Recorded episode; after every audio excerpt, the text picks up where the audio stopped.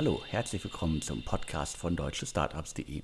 Mein Name ist Alexander Hüsing, ich bin der Gründer und Chefredakteur von deutschestartups.de. Heute spreche ich wieder mit Sven Schmidt, Seriengründer, Internetinvestor, OMR-Podcast-Legende und derzeit in Essen im Ruhrgebiet mit Maschinensucher unterwegs. Bevor es losgeht, hier ein Hinweis auf unseren heutigen Sponsor. Die heutige Ausgabe wird gesponsert von AttackX, das ist die Aachen Technology und Entrepreneurship Konferenz. Das Gründerzentrum der RWTH baut das bisherige Konzept der ATTAC-Konferenz zum jährlichen Treffpunkt für eine unternehmerische und technologieorientierte Community aus. Dieses Jahr als eine zweitägige digitale Konferenz, welche von der RWTH Innovation, dem Collective Incubator und dem Digital Hub Aachen veranstaltet wird. Die Konferenz findet am 29. und 30. Oktober digital als Livestream statt. Geboten werden zwei volle Tage mit Keynotes, unter anderem von unserem DS Insider Podcast Stammgast Sven Schmidt. Dann gibt es noch eine Podiumsdiskussion, an der ich auch teilnehme. Dann gibt es Speed Dating, einen Pitch-Wettbewerb, eine digitale Expo und viele weitere Programmpunkte.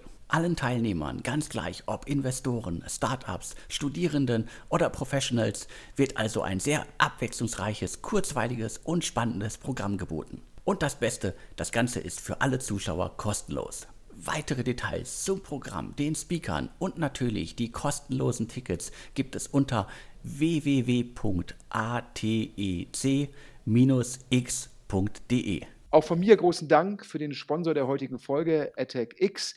Das ist letztendlich, sag mal, der Inkubator der RWTH Aachen, die da ein großes Event machen und normalerweise halt offline, jetzt natürlich aufgrund der Corona-Situation ein digitales Event.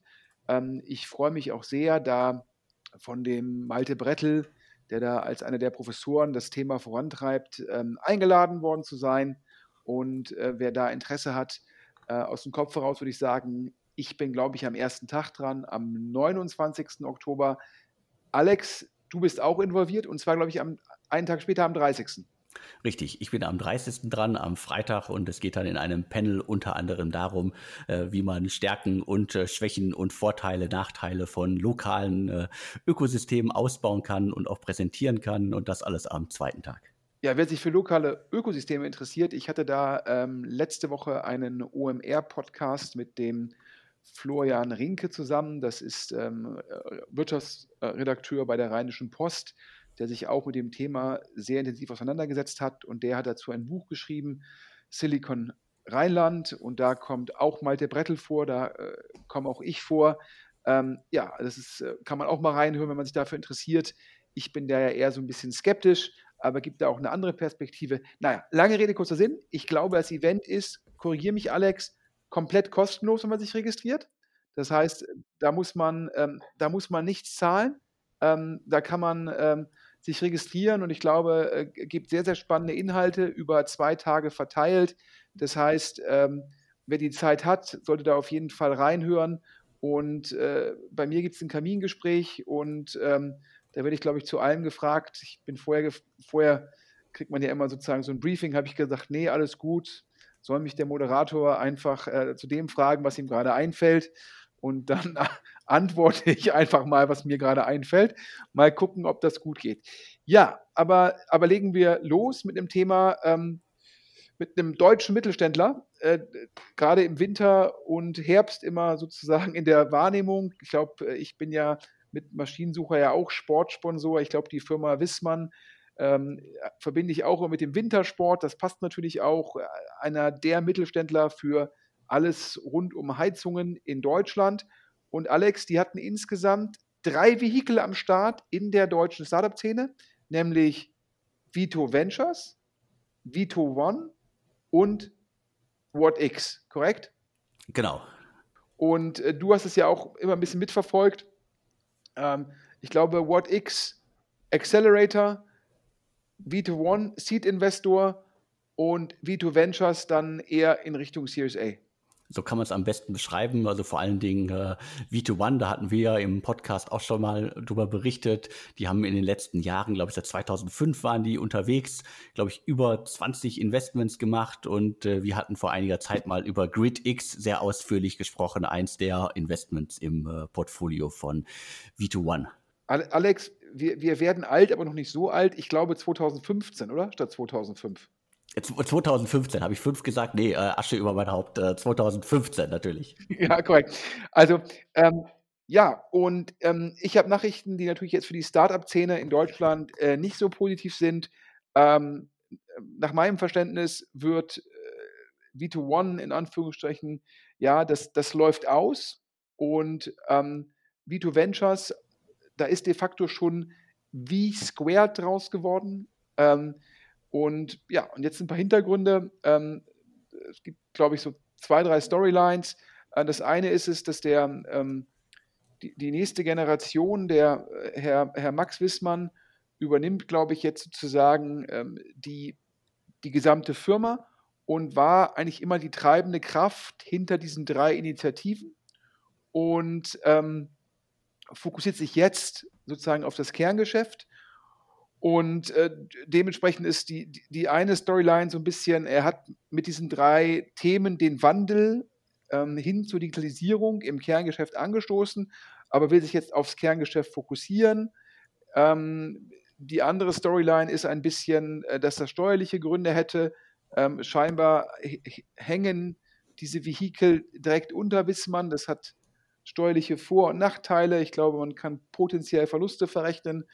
Ähm, das ist ein Vorteil. Aber scheinbar, wenn man einen deutschen Mittelständler von Generation zu Generation überträgt, gibt es da scheinbar äh, ja, so Ausnahmetatbestände, dass man das relativ gut steuerneutral hinbekommen kann. Man darf nur nicht zu viele Finanzinvestments machen und das scheint der Grund zu sein, warum jetzt V2One und V2 Ventures schon seit längerem keine neuen Investments machen und dass es die beiden in der Form zukünftig auch nicht mehr geben wird. Ähm, V2 Ventures hat in Summe sozusagen, ähm, war der erste Fonds, mit Folgeinvestments in bestehende Portfoliofirmen ungefähr 30 Millionen Euro. Dieser Fonds wird jetzt weiter betreut von V-Square. Das heißt, das Team hat sich jetzt selbstständig gemacht mit einem eigenen Vehikel. Ähm, dort die, ist die Zielgröße 65 Millionen Euro fürs Final Closing. Aber das Team wird die Bestandsportfoliofirmen weiter betreuen und hat aus diesen 30 Millionen noch Reserven um opportunistisch Follow-on-Investments in, ins Portfolio zu machen.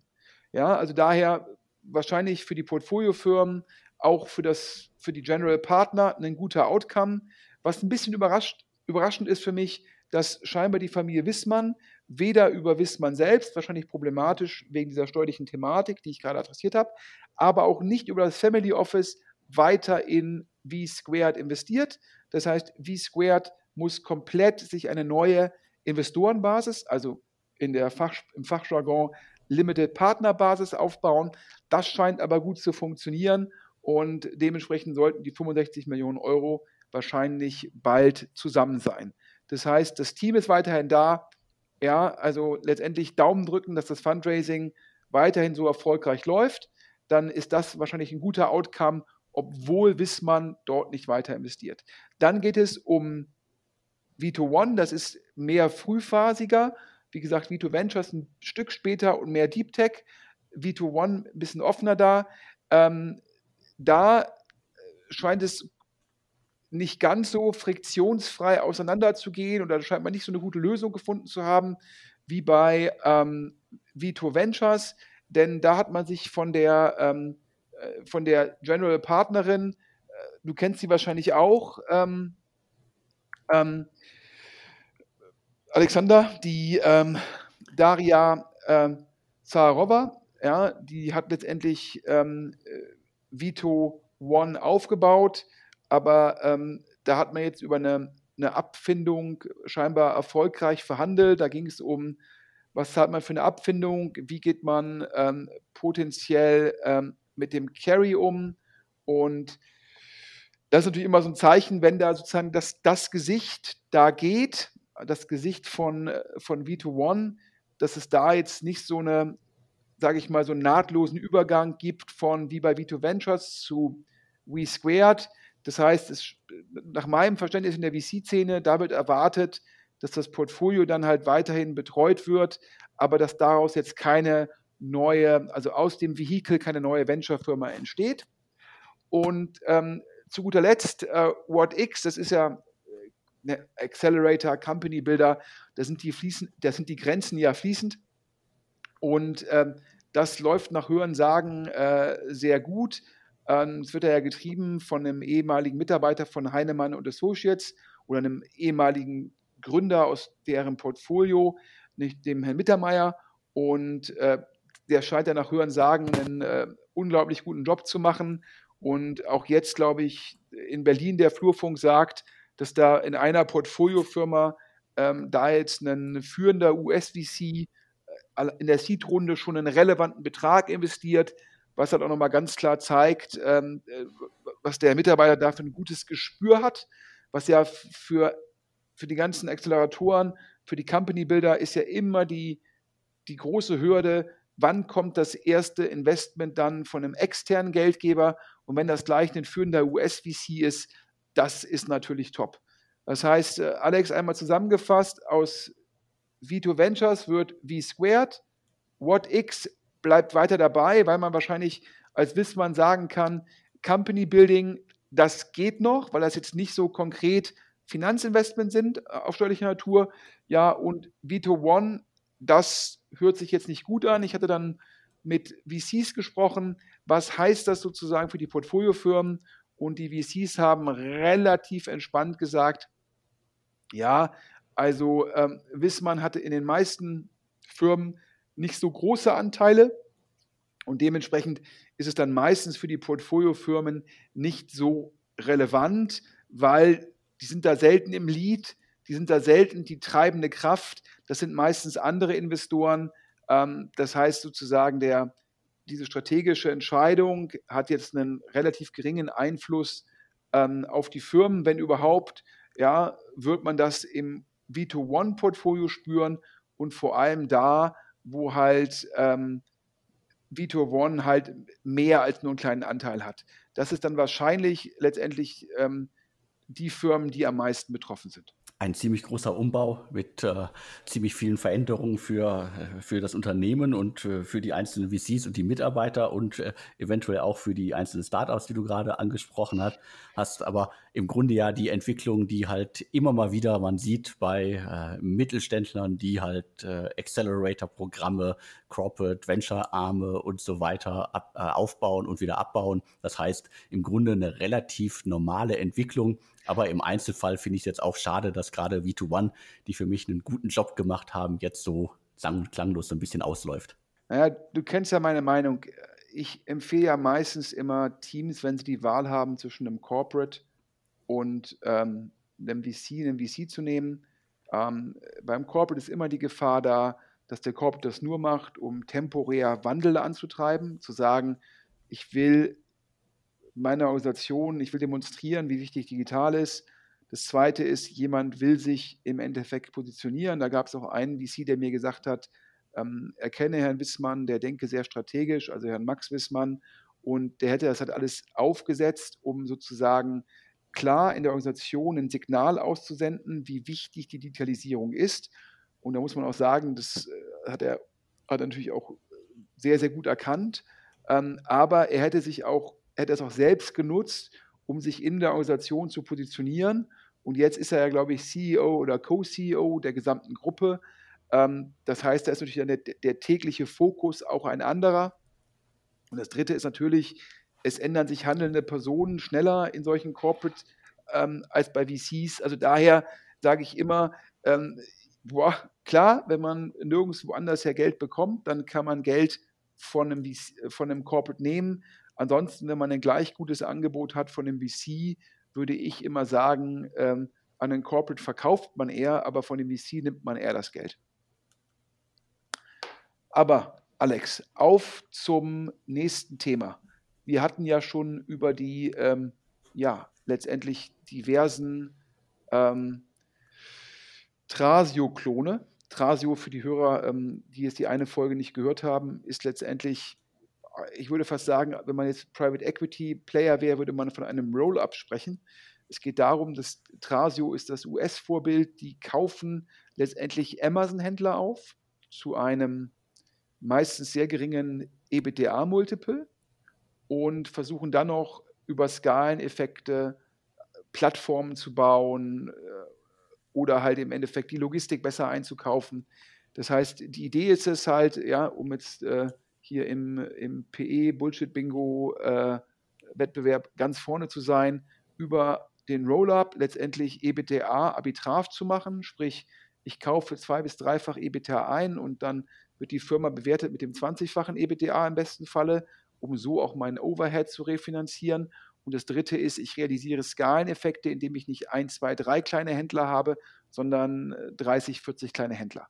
Auf jeden Fall Trasio über eine Milliarde bewertet und natürlich auch ein Thema, was ein bisschen bösartig gesagt ähm, der WHUler mit zwei Jahren Investmentbanking-Erfahrung extrem gut umsetzen kann, weil es letztendlich ähm, kein Deep Tech-Thema ist. Ja? Das ist eher eine Frage von Branding, das ist eine Frage von Finanzierung, von Logistik. Ja, wie viele Sachen behalte ich in meinem Lager vor? Also es ist eher Exekution als Rocket Science. Ähm, wir, ich, wir mussten ja, glaube ich, beide ein bisschen schmunzeln, als 468 oder 468 der neue VC von Alexander Kuttlich, dem ehemaligen Rocket-Vorstand, die sich eigentlich auf Deep Tech fokussieren wollten. Die haben dann Razer finanziert, sozusagen ein Trasio-Klon. Und zudem hast du jetzt Neuigkeiten, Alex. Genau, ich habe nochmal Nachklapp äh, zu, äh, zur Razer-Finanzierung. Die wird jetzt ausgeweitet. Du hast es gesagt, 468 Capital hat schon investiert, Preside Capital, das ist Christian Angermeier und diverse Angel-Investoren äh, sind da schon drin. Die haben 3,5 Millionen Euro vor einigen Wochen investiert. Und jetzt gibt es äh, Neuigkeiten, und zwar, dass auch äh, Rocket Internet in Form von Global Founders Capital in das Unternehmen investiert. Das ist sozusagen gerade durch, gerade unterschrieben, gerade eingetragen worden und dementsprechend soll es jetzt da eine Erweiterung oder es gibt jetzt eine Erweiterung der Runde wie uns zugetragen worden äh, ist, ist es sehr wahrscheinlich ein eher kleineres Ticket. Das sieht man auch an der Anzahl der Anteile, die da vergeben worden sind in der, in der neuen Erweiterung. Aber auf jeden Fall äh, Rocket Internet Global Founders Capital äh, folgt äh, seinem ehemaligen äh, äh, Co-Chef Alexander Kuttlich und investiert jetzt auch in, in die Razer Group. Dementsprechend auf jeden Fall eine, eine, spannende Entwicklung. Rocket Internet will also auch bei diesem Thema an Bord sein und bleiben. Viele Hörer denken sich jetzt wahrscheinlich, warum, ähm, warum passiert sowas? Warum äh, macht Alexander Kuttlich das? Ähm, das ist für beide Seiten mega smart. Ja? Alexander Kuttlich weiß, das ist natürlich ein Thema, wo A, die Kompetenzen von Rocket relevant sind, B, wo man das Kapital von Rocket potenziell brauchen kann.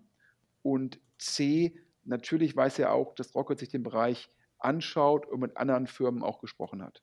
Und dann Rocket zu sagen oder Global Founders zu sagen, hey, macht doch jetzt mal ein paar Prozentpunkte, guckt euch Razer an, dann seid ihr sozusagen in der Pole Position, um die nächste Finanzierungsrunde anzuführen. Und das ist also im Endeffekt jetzt sehr, sehr smart vom Alexander Kuttlich und auch vom Team, Rocket so ein bisschen die Tür zu öffnen, ja, die so ein bisschen anzufixen. Und dann hat man gleich jemanden im Cap-Table, der in der nächsten Runde sehr viel Kapital zur Verfügung stellen kann und der auch über seine Venture-Debt-Einheit Fremdkapital zur Verfügung stellen kann. Und das ist in der Kombination dann potenziell ja, äh, der, der Antrieb, den dann Razer braucht, um den Wettbewerb der Trasio-Klone in Deutschland oder um mal ein bisschen größer denken, in Europa ähm, zu gewinnen. Daher äh, ganz klar, so macht man strategisches Fundraising. Und da sieht man natürlich auch, dass man sich da im Guten getrennt hat, dass es da keine Berührungsängste gibt und dass auch ein Alexander Kuttlich natürlich besser als jeder andere weiß, wie denkt Global Founders, ja, und wie können wir da später zusammen Wert generieren. Also daher ähm, ein smarter Move, insbesondere wenn man bedenkt, ja, auch Target Global ähm, hat einen Trasio-Klon im Portfolio und die machen gerade Fundraising auf 30 Millionen Euro Pre für diesen Trasio-Klon. Das heißt, ähm, andere VCs haben da teilweise andere Pferde im Stall. Und da ist es dann ganz wichtig zu sagen, ja, wie bauen wir den führenden Anbieter, denn ich glaube, allen Leuten ist klar, zum Schluss wird es nicht sechs oder sieben verschiedene Trasio-Klone geben. Ja? Ähm, dafür ist dann der Markt potenziell auch zu klein und man muss ja auch sehr groß werden, um dann potenziell argumentieren zu können, äh, betreffend die, ähm, betreffend die diese Thematik mit, ich baue auf einer Plattform, ja, was bedeutet potenziell die Amazon-Abhängigkeit fürs Geschäftsmodell? Das sind so die Themen. Ja, und äh, wir bleiben da dran, da wird sicherlich äh, analog, sage ich jetzt mal, zu dem, äh, E-Scooter-Geschäft, das war ja auch ein Thema vor ein, zwei Jahren, da gab es ja auch ganz viele Pferde und jetzt natürlich durch Corona konsolidiert dieser Markt. Ähm, und ähm, ich gehe davon aus, dass wir auch in dem Trasio-Klonbereich später sehen werden, wie Firmen zusammengehen, wo jemand sagt, aha, hier, ich habe schon 40 Firmen, 40 Händler zusammengekauft, du 10, ja, lass mal mergen, dann sind wir, haben wir zusammen 50 Händler und noch mehr Skaleneffekte und können noch mehr beschleunigen. Also ein spannender Markt, um den von außen zu verfolgen und zu sehen, äh, wie da halt im Anführungsstrichen ja so ein bisschen diese, ich sage jetzt mal, Finanzmathematik angewandt wird. Denn äh, dieses EBTA-Arbitrage, das ist ja letztendlich, ähm, ja, da entsteht halt Wert letztendlich durch Größe und dann durch Exekution. Ähm, Mai, da, da, bleiben wir dran, Alex. Ähm, aber wir haben heute noch weitere Themen und äh, daher, du hast exklusiv rausgefunden, ein, ein führender britischer Investor investiert ganz früh in, eine, in ein Berliner Startup von einem führenden deutschen AI-Denker. Das kommt, glaube ich, auch nicht oft vor. Äh, dementsprechend spannende Meldung. Äh, du hast es gesagt, äh, Mosaic Ventures investiert in ein Berliner Startup, das auch quasi gerade eben erst gegründet worden ist. Äh, ich hoffe, ich spreche den Namen äh, richtig aus. Wir haben ja immer Probleme bei Startups, die noch neu sind. Äh, wie spricht man eigentlich den Namen aus? scheinbar geht es um Saiga, geschrieben S-A-I-G-A. Das ist ein Unternehmen, das sich im Grunde um die Entwicklung und die Vermarktung von Software und alles, was dazugehört an Dienstleistungen mit Fokus auf digitale Verwaltung und Aufbewahrung von persönlichen Unterlagen kümmert. Also ein ziemlich breites Feld. Viel ist über das Unternehmen noch nicht in Erfahrung zu bringen, viel ist auch noch nicht sichtbar. Und scheinbar geht es aber auch im nächsten Schritt dann äh, um die Automatisierung von Aufgaben und auch um das Bezahlen von Rechnungen. Das heißt, äh, es ist nicht nur irgendwie eine Dokumentenverwaltung, sondern letztendlich geht es dann daraus, darum auch äh, äh, bestimmte Sachen zu erkennen und auch irgendwie Bezahlungen anzuleiern.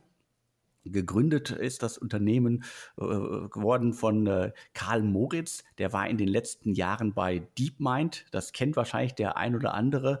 Die sind äh, vor glaube ich, vor zehn Jahren gegründet worden und 2014 von Google übernommen worden und sind so eins der Unternehmen, die komplett auf die Programmierung von künstlichen Intelligenzen spezialisiert ist.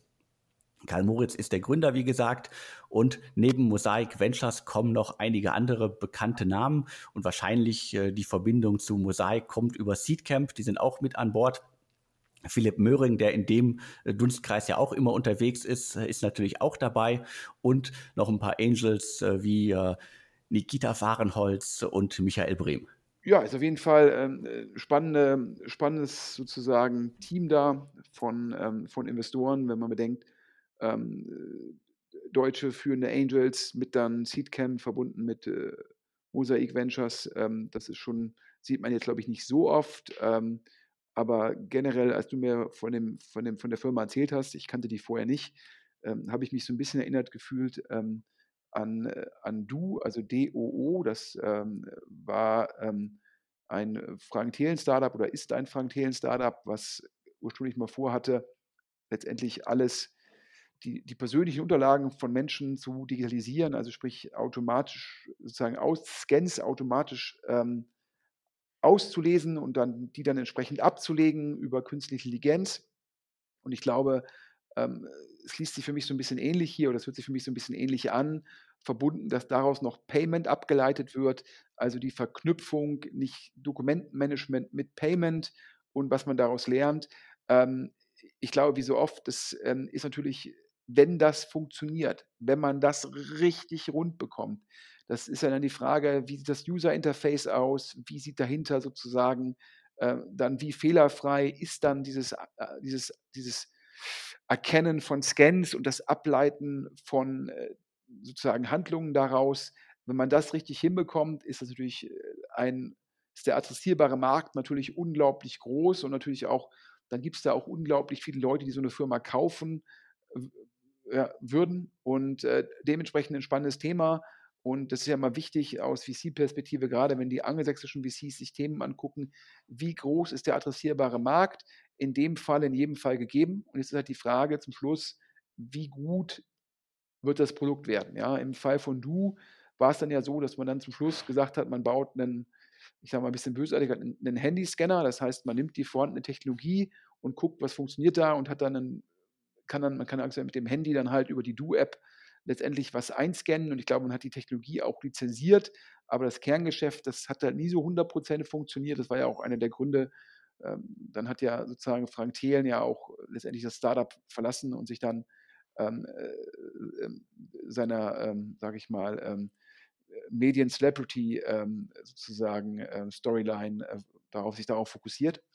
Und ja, aber wir drücken da die Daumen. Wäre natürlich klasse, wenn das in Deutschland oder in Berlin gelingt, ein führendes AI-Startup, was so einen großen adressierbaren Markt angeht, erfolgreich aufzubauen.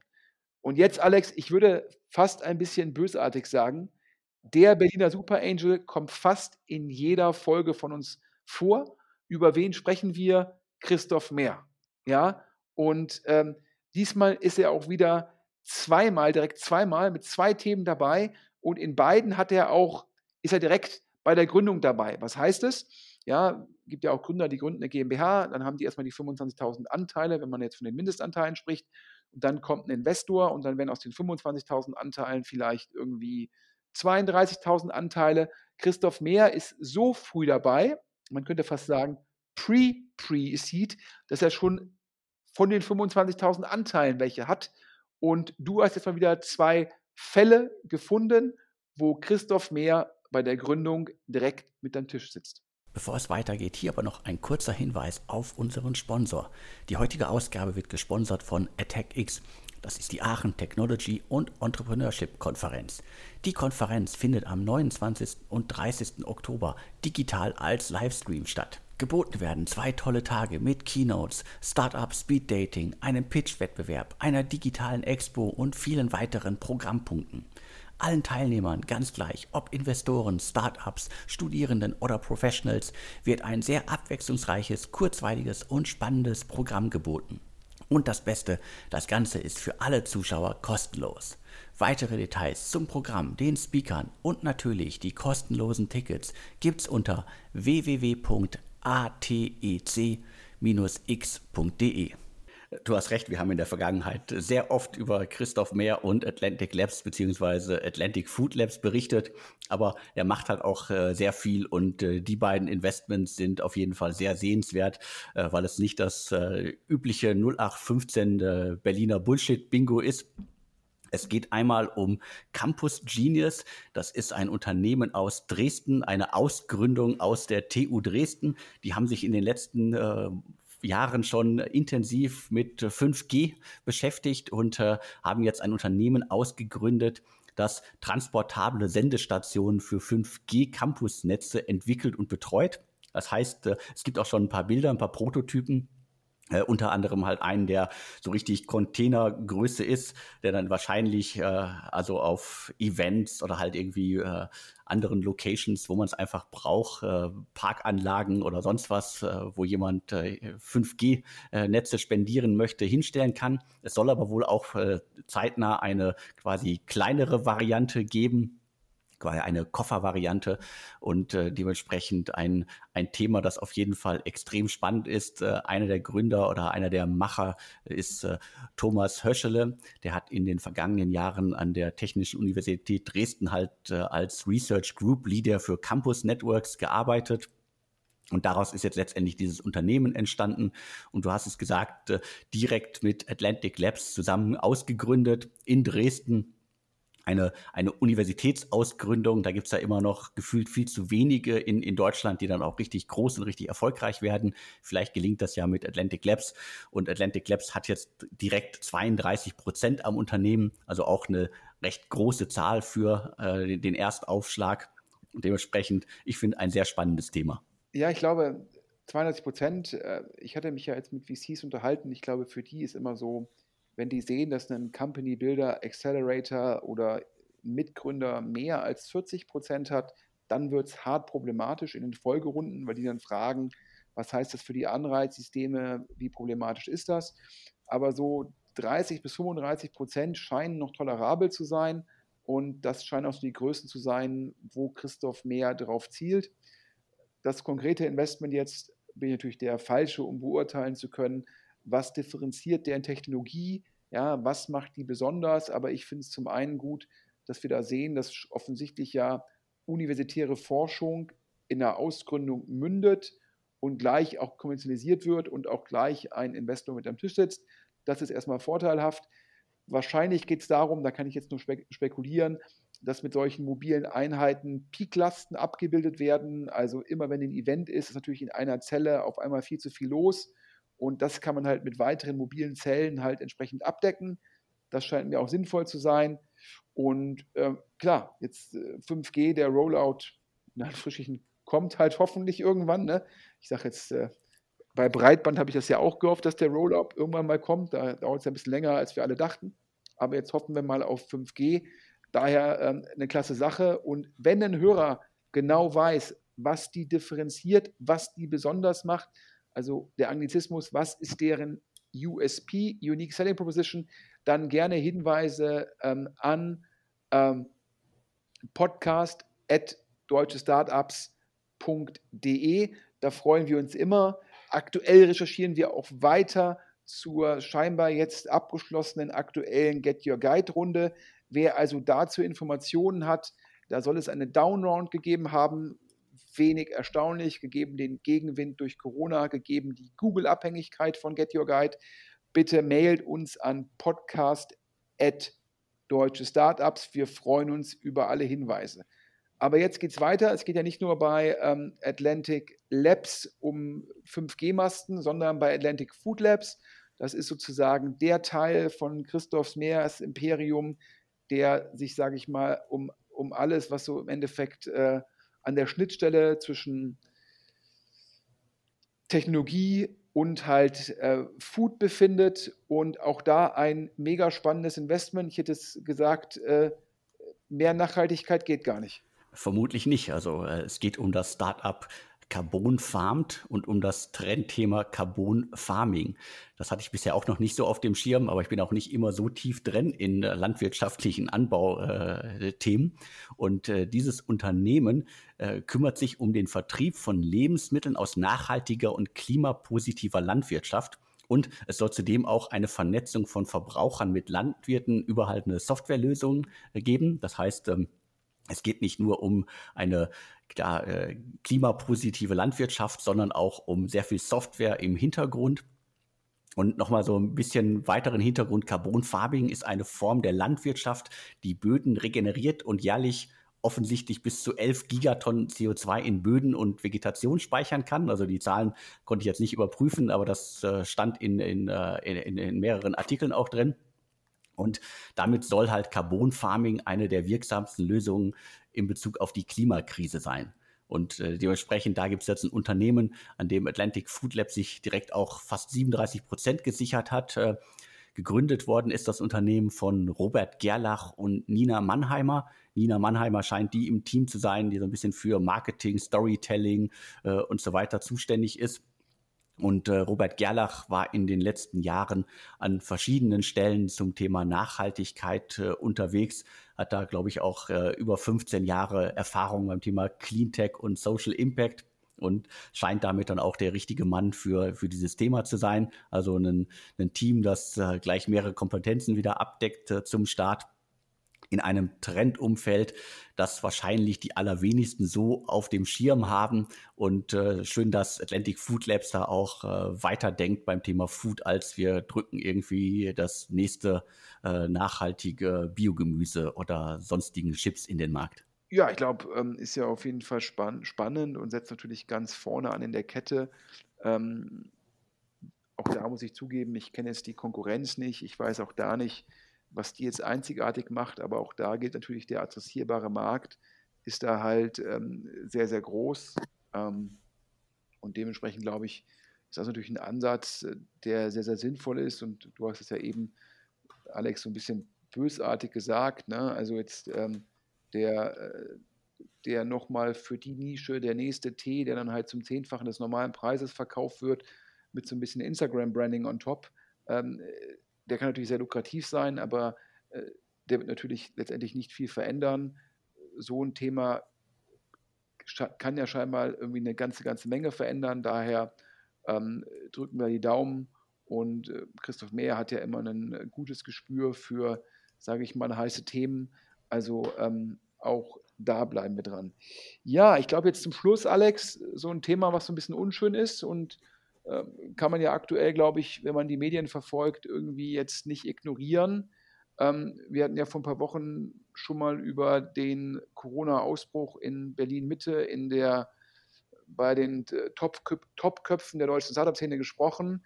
Ähm, das war ja jetzt letztendlich so ein bisschen so ein Vorläufer für so eine Infektionswelle, für eine zweite Welle, wenn man das so will, die aktuell durch Deutschland geht. Definitiv. Also wir sind äh, wahrscheinlich und äh, Deutschland ist da auf der Europakarte ja im Moment noch äh, relativ äh, gut äh, unterwegs, auch wenn es äh, stellenweise wie in Berlin und vor allen Dingen in Neukölln halt extrem schlimm ist. Also auch hier im Umfeld sind schon diverse Kitas und sonstige geschlossen worden, weil es da Fälle gibt und so weiter. Also das Virus breitet sich weiter aus und im, äh, äh, leider jetzt auch äh, stärker als jemals zuvor. Und dementsprechend wird es auf jeden Fall Auswirkungen auf uns alle haben, nicht nur privat, sondern auch beruflich und natürlich auch auf diverse Startups und äh, VCs im Lande. Äh, die können sich ja auch nicht der Gesamtsituation verschließen. Und ja, also äh, wir haben immer noch äh, das Thema Insolvenzen, die jetzt direkt mit äh, Corona in Zusammenhang äh, stehen gibt es einige und äh, sind jetzt auch ein paar mehr dazugekommen. Ich hatte in der vergangenen Woche noch mal einen Artikel gemacht.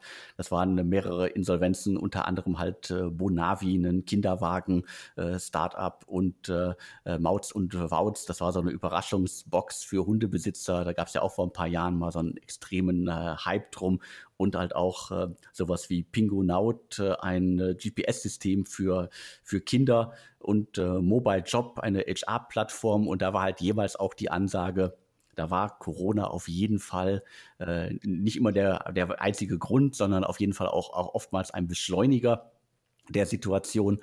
Und dementsprechend äh, ja, die, der, der, der Herbst der Insolvenzen, der wird, wird jetzt kommen. Äh, insgesamt muss man immer noch sagen, durch die Änderung des Insolvenzrechts hatten wir zuletzt äh, äh, kaum Insolvenzen, zwar einige große wie äh, Ex-Creditec äh, und Tausendkind, aber ich rechne jetzt auch fest damit, dass wir jetzt mehr sehen werden. Aber ich könnte jetzt auch zur allgemeinen Lage, wäre so mein Gefühl, ja, es kann noch mal irgendwie äh, schlimm werden äh, von den Infektionszahlen, von den Todeszahlen und jeder Tote ist einer zu viel. Also ich bin nicht bereit, äh, meine Eltern oder unsere 70-jährigen Nachbarn zu opfern aufgrund irgendwelcher äh, Vorhersagen, die angebliche Experten geben. Deswegen äh, Homeoffice machen wir sowieso, Kontakte reduzieren, geht schon fast gar nicht mehr bei uns. Dementsprechend, wir halten uns da weiter zurück. Und meine Prognose wäre aber, da wäre ich jetzt auf deine Meinung gespannt, ich glaube, dass die allermeisten Startups und auch die allermeisten VCs einigermaßen vorbereitet sind und, wie sagt man das so schön, die, die Entwicklung schon eingepreist haben, die vielleicht kommen könnte. Ich glaube, sind ja jetzt mehrere Punkte, die du adressiert hast. Ähm, lass mich mal von vorne anfangen. Also ich glaube, die Insolvenzen, die du erwähnt hast, ähm, sind es nicht unbedingt äh, Corona induziert. Ähm, ich glaube jetzt äh, Überraschungsboxen für Hundebesitzer ähm, ja, da gab es mal einen Hype. Ja, da gab es diverse Startups. Es war immer klar, dass da nicht jeder überlebt. Man darf ja auch nicht vergessen, ja, Insolvenzen sind, auch wenn das natürlich dann für die einzelne Firma, für die Mitarbeiter sehr, sehr bitter ist, ähm, sind Teil des Startups-Lebens. Ja? Ähm, und äh, ist natürlich immer, man hofft immer noch, dass man vielleicht dann notfalls eine, eine softe Landung machen kann und die Firma liquidieren kann.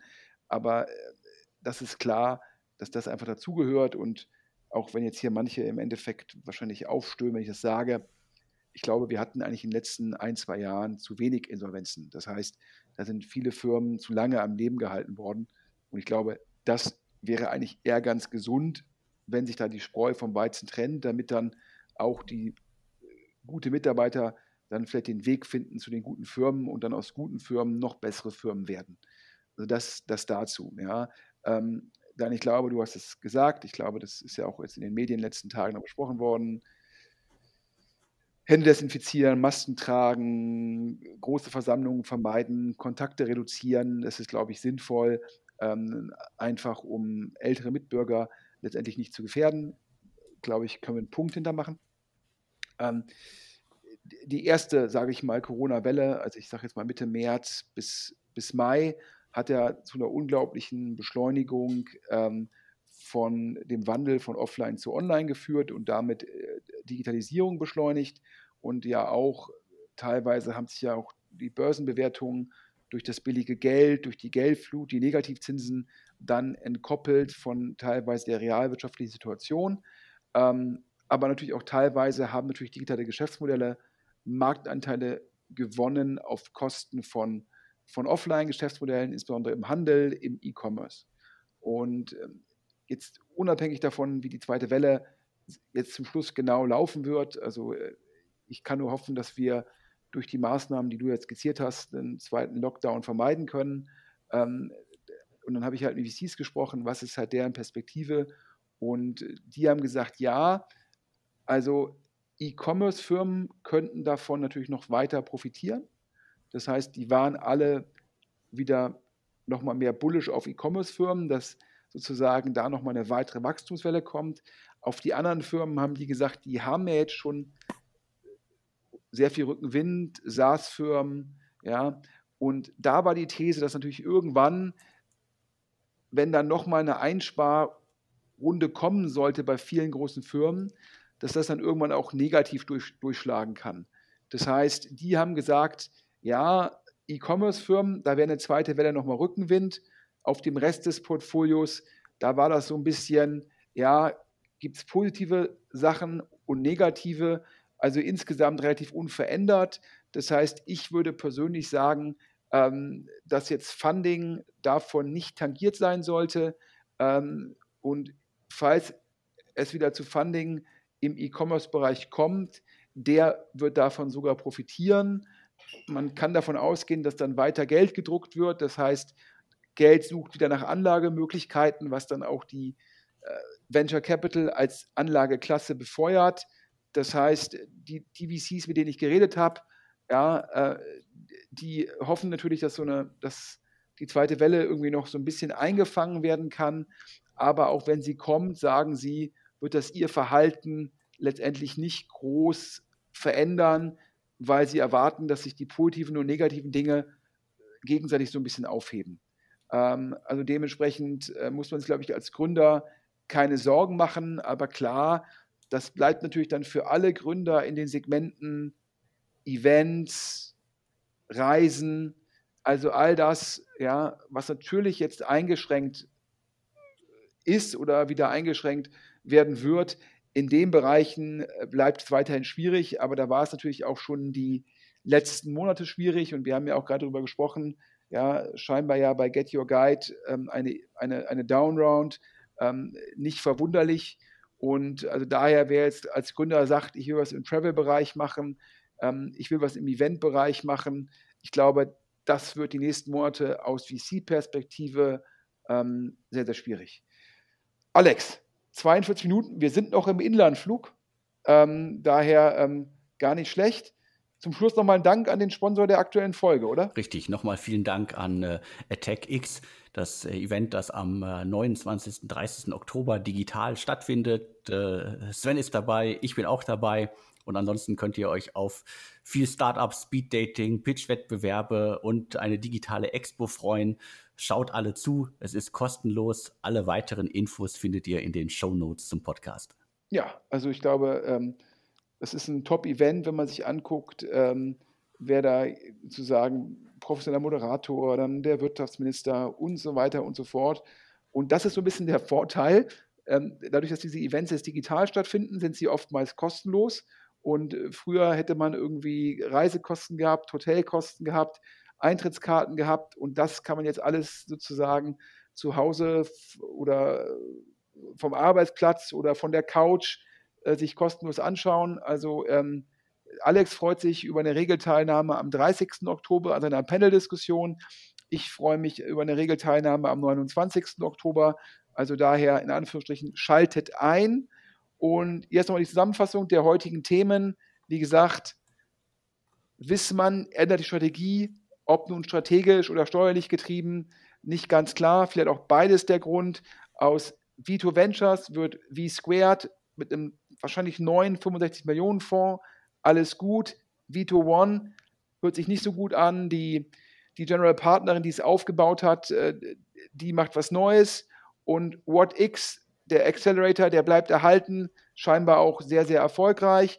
Dann haben wir gesprochen über ein Investment äh, von Mosaic Ventures in Zeiger, mega spannendes Thema, künstliche Intelligenz, ehemaliger DeepMind-Mitarbeiter, ähm, Deutscher, da drücken wir ganz, ganz fest die Daumen. Dann gab es ein Update zu den deutschen Trasio-Klonen.